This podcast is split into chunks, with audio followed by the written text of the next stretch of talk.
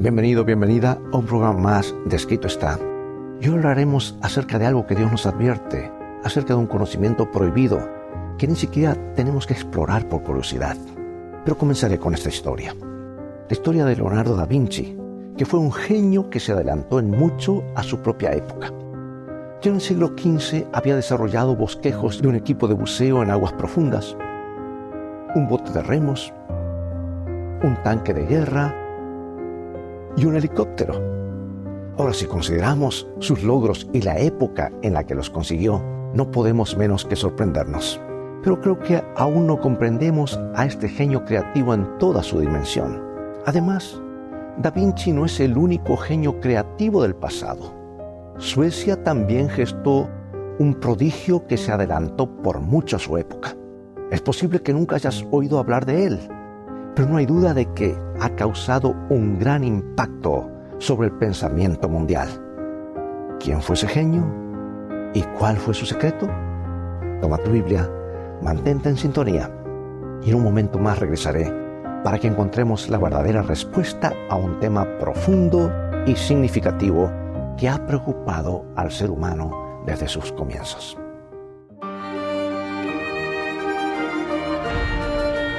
Escrito está, declara el mensaje final de Dios para nuestro tiempo, presentando al Cristo viviente como la respuesta a nuestras más profundas necesidades. Escrito está con el pastor Robert Costa. El mundo ha admirado desde siempre el intelecto gigantesco de Albert Einstein con su teoría de la relatividad, o a Thomas Edison con sus incontables inventos. Pero en el concepto de muchos, Leonardo da Vinci está al tope de la lista histórica de los genios creativos, no solo porque se destacó en muchos campos distintos, sino porque soñó con cosas que no fueron inventadas sino 400 años después de su época. Por ejemplo, se cuenta que un día Leonardo estaba contemplando el movimiento de algunos peces en el agua y al ver cómo se movían en un medio que era desconocido para las personas, se le ocurrió una idea original, genial. ¿Por qué no inventar una máquina que le permitiera a los humanos moverse bajo el agua como los peces? Y fue hasta el tablero de dibujo y diseñó los planos de una máquina que permitiera viajar bajo el agua. Nunca llegó a constituir, construir su propio, eh, su prototipo, por decir así, de su submarino, porque otros proyectos distrajeron su atención antes de que pudiera hacerlo. Pero se le reconoce el mérito de haber sido el primero en pensarlo, o por lo menos que lo dibujó. Tuvieron que pasar más de 100 años para que se construyera un submarino viable. Cuando Cornelio von Drebbel fabricó el suyo en 1624 y pudo descender a una profundidad de 7 metros durante unas pocas horas. El submarino tal como lo conocemos hoy recién llegó a existir en el siglo XX, casi 500 años después de que Leonardo lo hubiera imaginado. Además de los planos del submarino, diseñó un traje de cuero para bucear en profundidades que le permitiera al buzo caminar en el fondo del océano por tiempo ilimitado, o mejor dicho, por un tiempo limitado, no ilimitado. Y otros logros incluyeron un carro o un tanque armado, un paracaídas y los primeros planos de máquinas voladoras y helicópteros. Pero no fue el único intelecto brillante que existió en la Edad Media. Algunos años más tarde, bien al norte de Suecia, nació un hombre que también soñó con aviones y submarinos. Su nombre fue Emanuel o Emanuel Swedenborg. Y aunque es probable que nunca hayas oído hablar de él, es casi seguro que su modo de pensar ha alcanzado tu vida de alguna manera. Nació en Estocolmo en el año 1688. Su padre, Jasper, era un distinguido pastor luterano y el capellán de la corte del rey de Suecia. A edad muy temprana, el joven Emanuel se destacaba del resto de sus congéneres gracias a sus increíbles logros intelectuales. Algunas personas estiman que, debe haber tenido un cociente intelectual de 200, que es increíble si consideramos que 100 es el estándar. Y un cociente de 130 es suficiente para pertenecer al exclusivo Club Mensa para genios.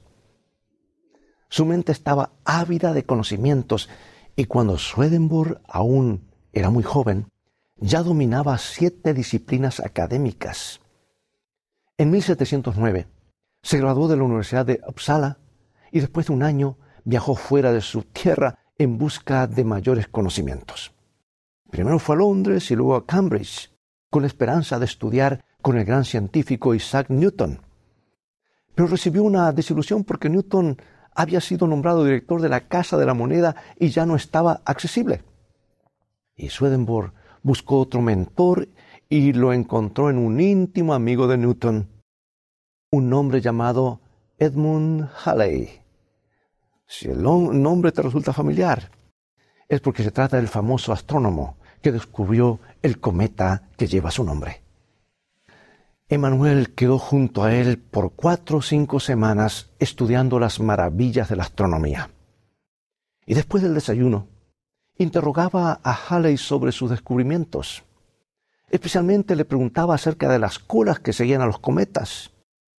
Y esos conocimientos habrían de ser muy importantes en otro momento de su vida. Durante su estadía en Inglaterra, también estudió las obras de científicos famosos como John Flamsteed y Robert Boyle.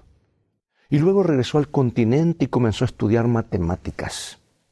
Y cuando finalmente regresó a Suecia, algún tiempo después, se había recibido como matemático, físico, astrónomo, encuadernador de libros, cartógrafo, pulidor de lentes y geólogo.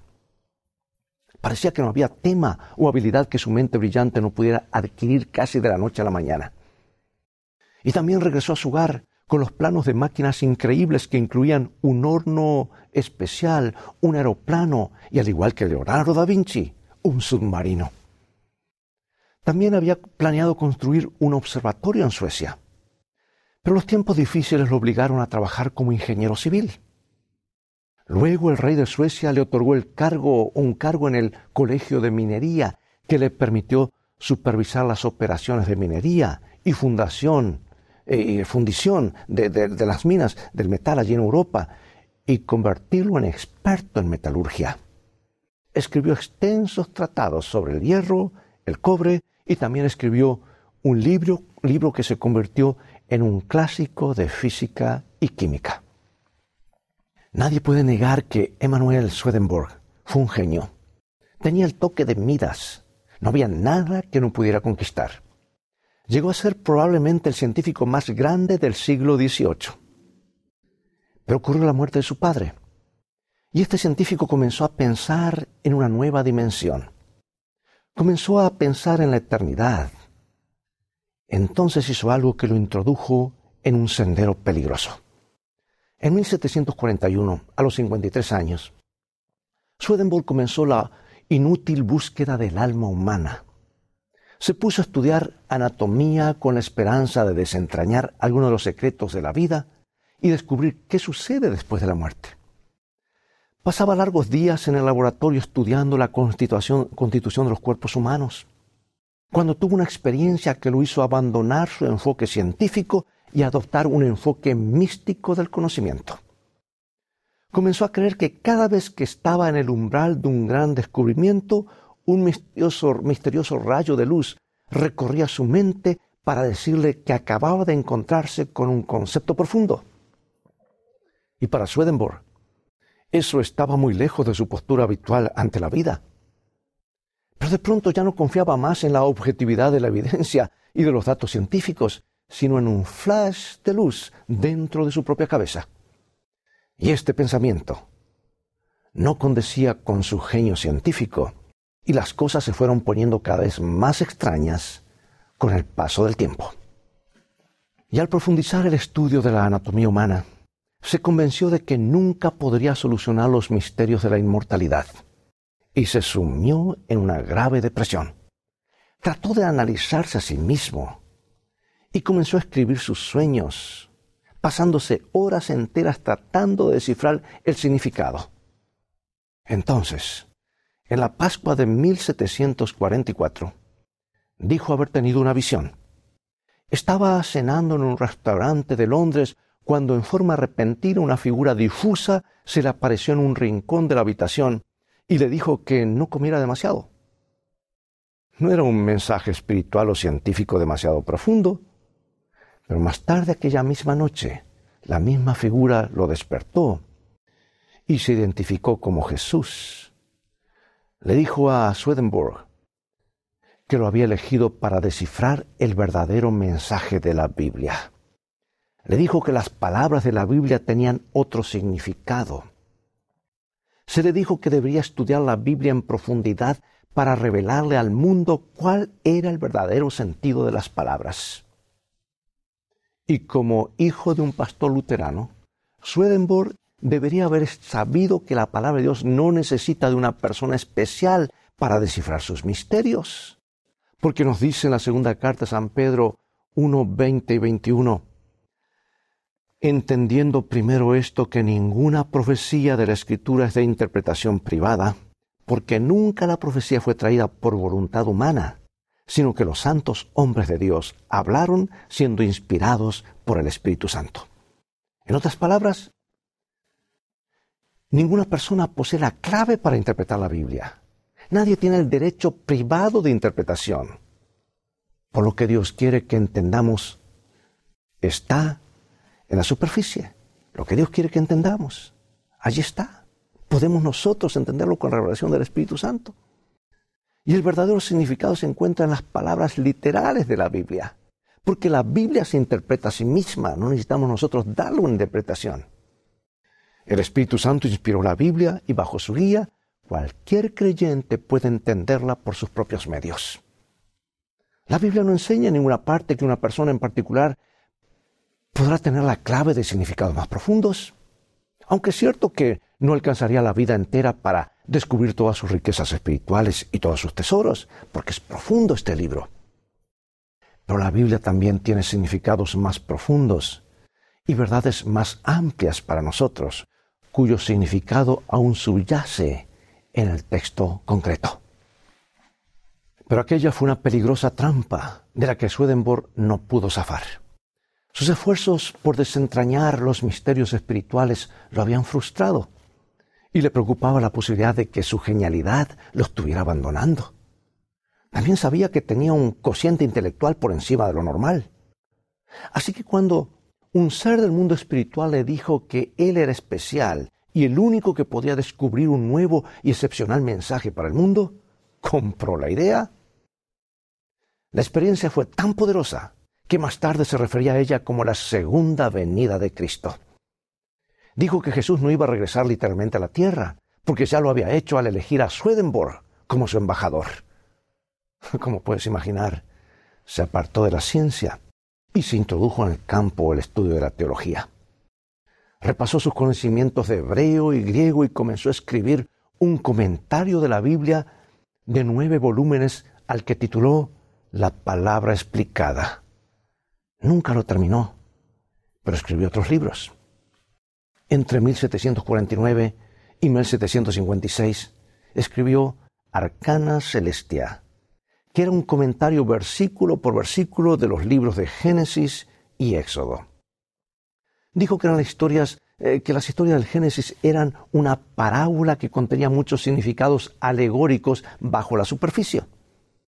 Y esto, amigos, preparó el camino, al menos parcialmente, para la forma en la que muchos cristianos interpretan actualmente la historia del Génesis. Y convencido de que la ciencia y la Biblia son irreconciliables, no es raro encontrar cristianos que creen actualmente que la historia de la creación no es más que una alegoría y que Adán y Eva jamás existieron como personas reales. Aunque Swedenborg jamás llegó tan lejos, consideró que el Génesis era una parábola, actitud que más tarde sería adoptada por los evolucionistas. Sería incorrecto adjudicarle la teoría de la evolución, pero sí es cierto que le hizo a esa teoría una contribución importante de la que no muchos son conscientes. Swedenborg se fue introduciendo más y más en el mundo del espiritismo y comenzó a realizar algunas proezas sorprendentes. Por ejemplo, en 1759 se encontraba en una reunión dominical en un hogar de Göteborg, Göteborg, perdón, a considerable distancia de Estocolmo. Cerca de las seis, salió de la habitación y luego de algunos instantes regresó con el rostro demudado. Anunció que se acababa de desatar un incendio feroz en Estocolmo y que se estaba expandiendo a toda velocidad. La casa de uno de sus amigos se había convertido en cenizas y su propia casa corría peligro. Entonces volvió a, la habitación, volvió a salir de la habitación. Y a las ocho en punto regresó con una expresión de alivio en el rostro y dijo, el fuego terminó. Fue extinguido a tres puertas de mi casa.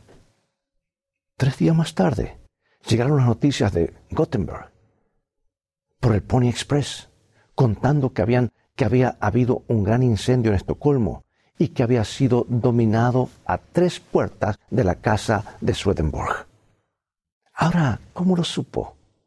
¿Cómo se enteró de lo que había sucedido en Estocolmo sin haber estado allí? Lo cierto es que se había iniciado en el ocultismo y se estaba comunicando con los que suelen llamarse espíritus de los muertos. Y esos espíritus le informaron acerca del fuego en Estocolmo y también le dijeron muchas otras cosas. En 1762, mientras dirigía una sesión pública, Swedenborg tuvo la visión de un joven noble ruso llamado Pedro II, que era el nieto de Pedro el Grande y heredero del trono. En la visión, Swedenborg vio que el joven Pedro era estrangulado en la celda de una prisión. Dos semanas más tarde, llegaron las noticias de San Petersburgo, confirmando su visión y poco antes que lo liberaran y pudiera contraer matrimonio, Pedro había sido estrangulado dentro de la prisión. Los espíritus también le contaron con misteriosa exactitud otra cantidad de cosas, incluyendo dónde encontrar un recibo faltante y dónde estaban las joyas de la reina que habían desaparecido misteriosamente. En ambos casos, la información fue absolutamente exacta, pero peligrosamente engañosa a la misma vez. Porque si esos mensajes provenían realmente de Dios, como él afirmaba, jamás hubieran contradicho la Biblia. Porque Dios no cambia su forma de pensar. La Biblia, amados, prohíbe claramente el contacto con el mundo de los espíritus. Porque Dios sabe que no son los espíritus de los muertos los que hablan, sino ingeniosas falsificaciones gestadas por el Padre de las mentiras en persona y los mismos demonios son los que están actuando y transfigurándose en otras cosas o personas así como fue la serpiente es puro engaño. Mira lo que Dios nos advierte, y lo dijo claramente en el libro de Levítico capítulo 19. No os volváis a los encantadores ni a los adivinos, no los consultéis, contaminándoos con ellos, yo, Jehová, vuestro Dios. La palabra de Dios pone la firma, dice, yo lo digo. Y cuando Dios dice, es la pura verdad. Cuando la Biblia nos habla de encantadores, se refiere a personas que pretenden comunicarse con los muertos. Llamados a lo largo de toda la Biblia. Dios lo prohíbe estrictamente porque Él sabe que los muertos no pueden hablarnos. En Eclesiastés 9, versículo 6, se nos dice claramente que cuando una persona muere no tiene más parte en todo lo que sucede debajo del sol. Y cuando nos encontramos con algo que parece o suena como si los muertos nos hablaran, Estamos frente a una mentira, un ingenioso y cruel engaño urdido por el demonio. Emanuel Swedenborg no pudo resistirse a esas experiencias y comenzó a comunicarse con los muertos regularmente, a pesar de su buena formación luterana. Decidió creer en los espíritus y en fenómenos naturales a pesar de lo que nos dice la Biblia, siguiendo un camino que siempre conduce a pensamientos peligrosos, a terrenos de resbaladizo y a la muerte eterna. La Biblia afirma que el diablo puede producir milagros aparentes. Las sesiones espiritistas de Swedenborg se hicieron más y más estrafalarias con el paso de los años. Y comenzó a enseñar, entre otras cosas, que era posible que Jesucristo hubiera muerto, pero que no lo había hecho en nuestro favor. Y eso da de bruces contra las enseñanzas de la Biblia, especialmente en el libro de Romanos, capítulo 5, versículo 8. Mas Dios muestra su amor para con nosotros en que siendo aún pecadores, Cristo murió por nosotros. Es obvio que Swedenborg había leído el libro de los Romanos y sabía que contradecía su nueva teología. Pero lo solucionó de la manera muy simple al decir que todo lo que había escrito el apóstol Pablo era inválido. Dijo que se había encontrado con Pablo en alguno de sus sueños y visiones y que también con Martín Lutero, con Juan Calvino y otros héroes de la fe cristiana. Dijo que había discutido con Pablo y que el apóstol había perdido la discusión y admitido que Swedenborg tenía razón. Lamentablemente Swedenborg no consultó a la Biblia con más cuidado porque se hubiese encontrado con la advertencia de Isaías capítulo 8 versículo 20. A la ley y al testimonio, si no dijeren conforme a esto, es porque no les ha amanecido. En otras palabras, si alguien, incluyendo a cualquier visitante del mundo espiritual, nos dice que la Biblia está equivocada, debemos ignorarlos por completo porque no hay luz en ellos. No era Pablo quien estaba equivocado. Esto nos lleva directamente a la mayor contribución que le hizo Swedenborg a la teoría de la evolución. Al visitar a Edmund Halley en Inglaterra, Emmanuel había comenzado a pensar en las largas colas que seguían a los cometas. Y durante 22 años había pensado en ellas hasta que llegó a la conclusión de que en algún momento en la historia del universo el Sol había girado tan violentamente que de él se habían desprendido los elementos que conformaron los planetas. Y para el tiempo en el que comenzó a involucrarse con el ocultismo, publicó la teoría de que nuestro sistema solar había sido creado por gases gravitatorios. También le dijo a la gente que, en estado de trance, seres provenientes de Júpiter y de Saturno le habían confirmado que su teoría era la correcta. En esencia, dijo, nuestro mundo proviene de un largo proceso de expansiones gaseosas, pero no de la mano de un creador. Y esa fue la primera hipótesis nebular, y se convirtió en la base de la mayoría de las teorías sobre el origen de las estrellas y los planetas que existen hasta el día de hoy. Emmanuel Kant, Charles Darwin, Chamberlain, Moulton Whipple, Cooper y otros famosos científicos elaboraron las suyas a partir de esta. Y resulta que la teoría del Big Bang y otras teorías por el estilo no tienen sus raíces en el ambiente estéril de los laboratorios científicos, sino en la mente de un hombre que consultaba a los espíritus en busca de consejo. Swedenborg admitió que su información había sido plenamente confirmada en las sesiones espiritistas, un procedimiento que Dios ha prohibido completamente. Y ahora para concluir, amigo y amiga, piénsalo. ¿Qué posibilidades hay de que Swedenborg haya sido engañado y que todos hayamos sido engañados? Su influencia sobre el pensamiento occidental ha sido tremenda. Sus obras teológicas antibíblicas han sido leídas y aceptadas por miles de personas. Helen Keller, la famosa conferenciante ciega y muda, dijo, reconozco mi profunda deuda con Emmanuel Swedenborg por haberme dado una interpretación de la Biblia más rica.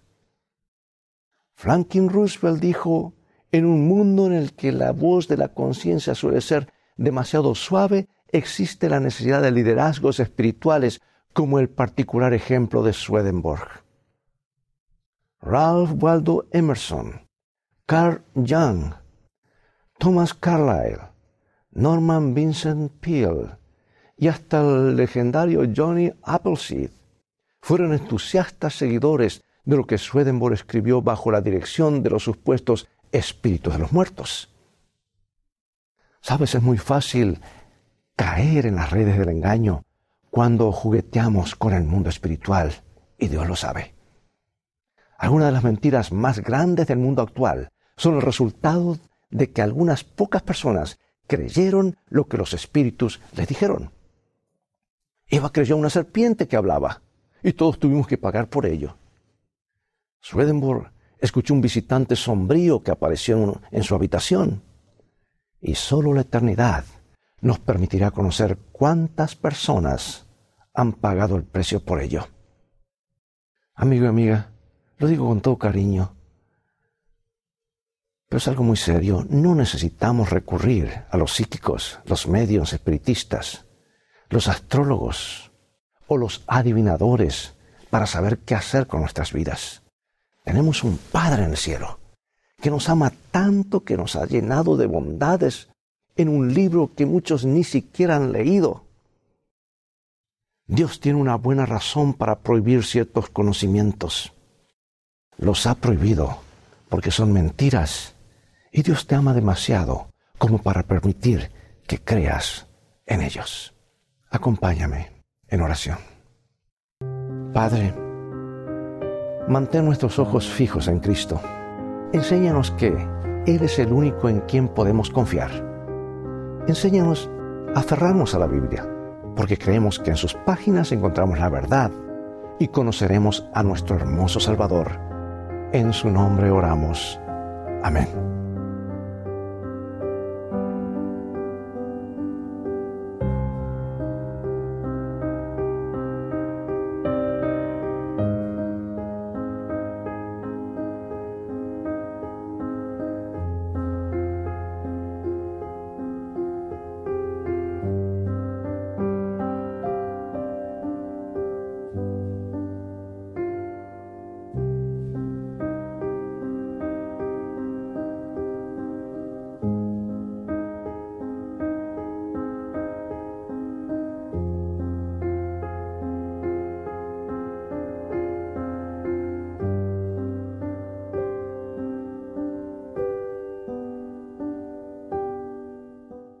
¿Cómo podemos ser genuinamente bondadosos?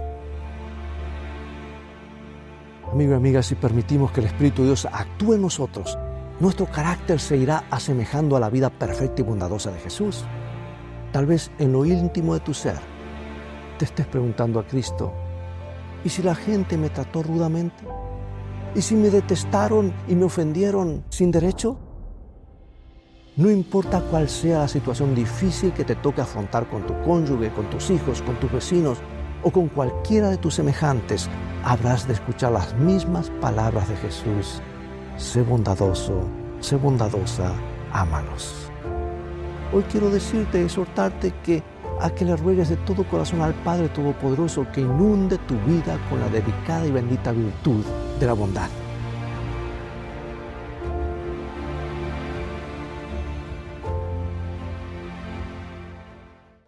Amigo y amiga, es todo el tiempo que tenemos por hoy. Ha llegado el momento de despedirnos.